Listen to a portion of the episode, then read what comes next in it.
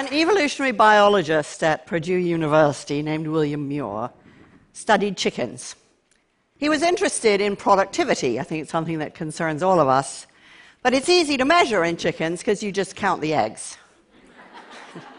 he wanted to know what could make his chickens more productive, so he devised a beautiful experiment. Chickens live in groups, so first of all, he selected just an average flock and he let it alone for six generations. But then he created a second group of the individually most productive chickens. You could call them super chickens. And he put them together in a super flock. And each generation, he selected only the most productive for breeding. After six generations had passed, what did he find? Well, the first group, the average group, was doing just fine. They were all plump and fully feathered, and egg production had increased dramatically. What about the second group? Well, all but three were dead. They'd pecked the rest to death the individually productive chickens had only achieved their success by suppressing the productivity of the rest. Now, as I've gone around the world talking about this and telling this story in all sorts of organizations and companies, people have seen the relevance almost instantly. And they come up and they say things to me like, That superflock, that's my company. or, That's my country. Or, that's my life. All my life, I've been told that the way we have to get ahead is to compete. Get into the right school, get into the right job, get to the top. And I've really never found it very inspiring. I've started and run businesses because invention is a joy, and because working alongside brilliant creative people is its own reward. And I've never really felt very motivated by pecking orders or by super chickens or by superstars. But for the past 50 years, we've run most organizations and some societies along the super chicken model. We've thought that success is achieved by picking the superstars, the brightest men or occasionally women in the room, and giving them all the resources and all the power. And the result has been just the same as in William Muir's experiment aggression, dysfunction, and waste. If the only way the most productive can be successful is by suppressing the productivity of the rest, then we badly need to find a better way to work and a richer way to live.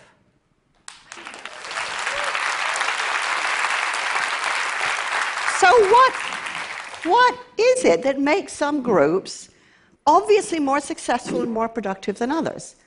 Well, that's the question a team at MIT took to research. They brought in hundreds of volunteers, they put them into groups, and they gave them very hard problems to solve.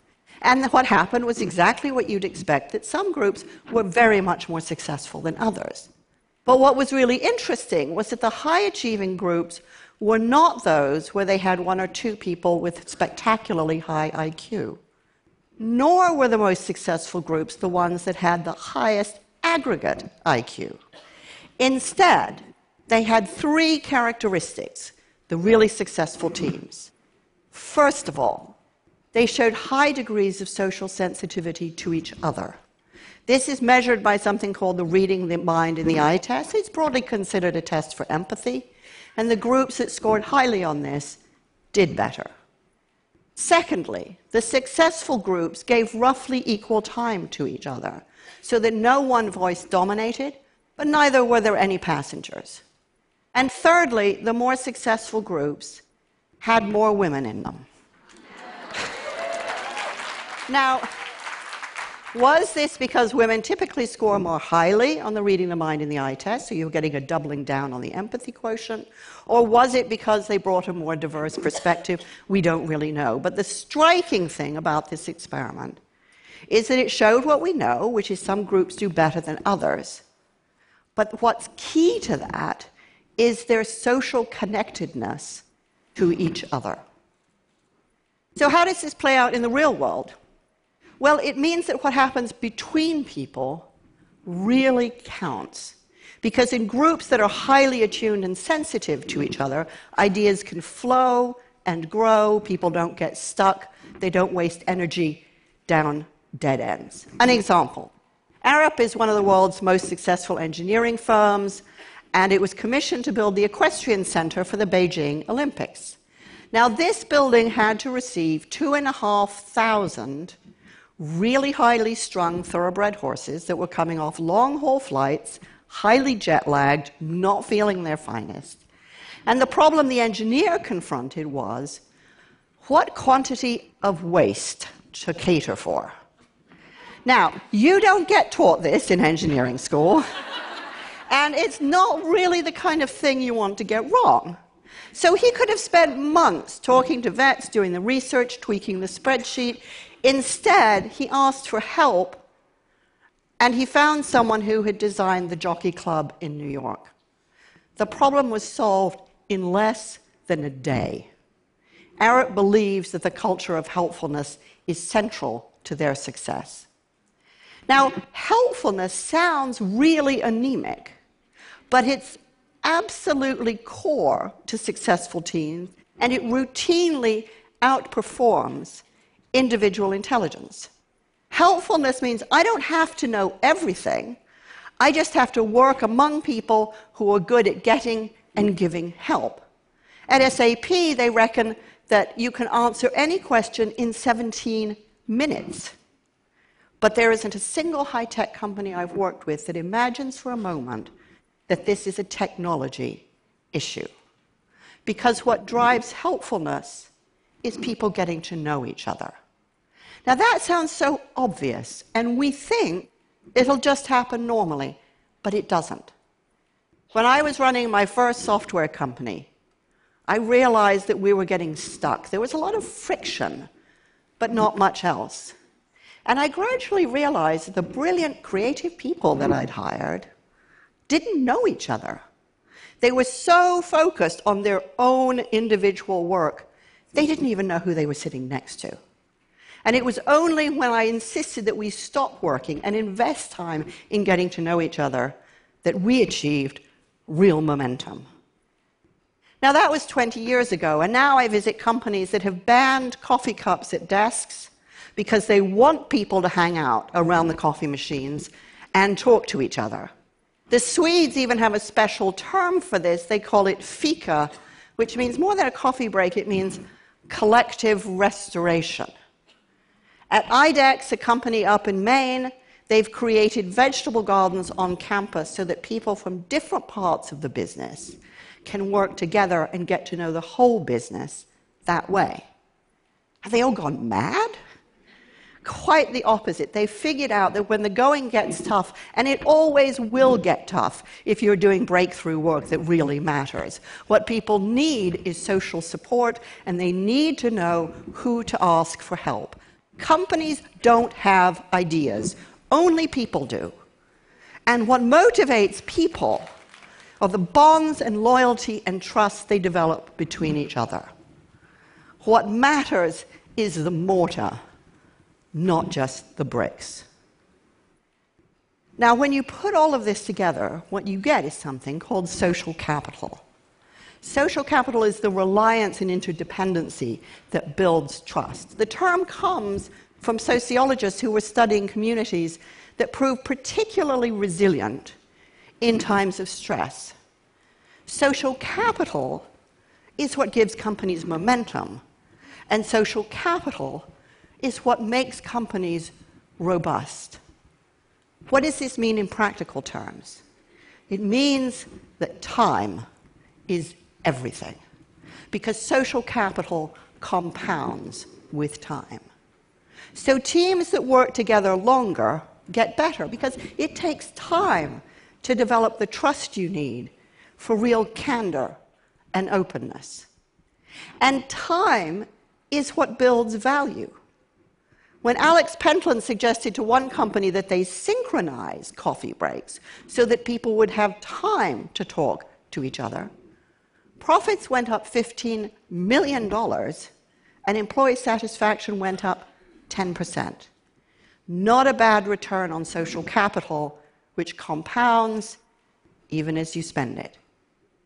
Now, this isn't about chumminess, and it's no charter for slackers, because people who work this way tend to be kind of scratchy, impatient, absolutely determined to think for themselves, because that's what their contribution is. Conflict is frequent because candor is safe. And that's how good ideas turn into great ideas. Because no idea is born fully formed. It emerges a little bit as a child is born, kind of messy and confused, but full of possibilities. And it's only through the generous contribution, faith, and challenge that they achieve their potential. And that's what social capital supports. Now, we aren't really used to talking about this, about talent, about creativity in this way. We're used to talking about stars. So I started to wonder well, if we start working this way, does that mean no more stars? So I went and I sat in on the auditions at the Royal Academy of Dramatic Art in London. And what I saw there really surprised me.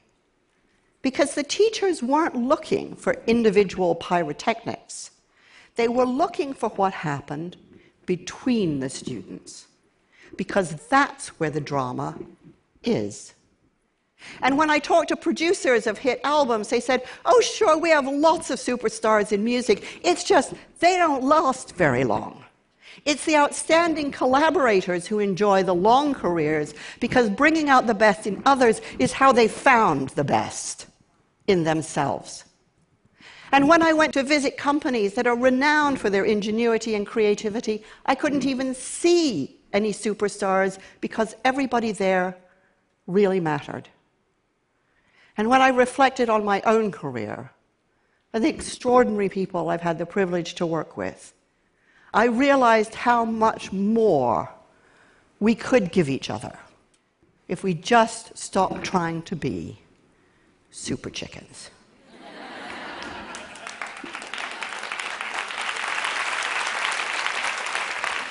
Once you appreciate truly how social work is, a lot of things have to change. Management by talent contest has routinely pitted employees against each other. Now rivalry has to be replaced by social capital. For decades, we've tried to motivate people with money, even though we've got a vast amount of research that shows that money erodes social connectedness. Now we need to let people motivate each other. And for years, we've thought that leaders were heroic soloists who were expected all by themselves to solve complex problems. Now we need to redefine leadership as an activity in which conditions are created in which everyone can do their most courageous thinking together. We know that this works.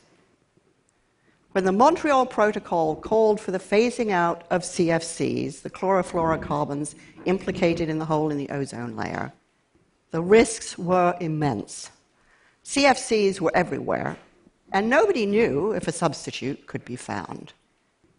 But one team that rose to the challenge adopted three key principles. The first was the head of engineering, Frank Maslin, said, There will be no stars in this team. We need everybody. Everybody has a valid perspective. Second, we work to one standard only the best imaginable. And third, he told his boss, Jeff Tudhope, that he had to butt out because he knew how disruptive power can be. Now, this didn't mean Tudhope did nothing. He gave the team air cover and he listened to ensure that they honored their principles. And it worked. Ahead of all the other companies tackling this hard problem, this group cracked it first. And to date, the Montreal Protocol is the most successful international environmental agreement ever implemented. There was a lot at stake then, and there's a lot at stake now And we won't solve our problems if we expect it to be solved by a few supermen or superwomen. Now we need everybody. And because it is only when we accept that everybody has value that we will liberate the energy and imagination and momentum we need to create the best beyond measure. Thank you.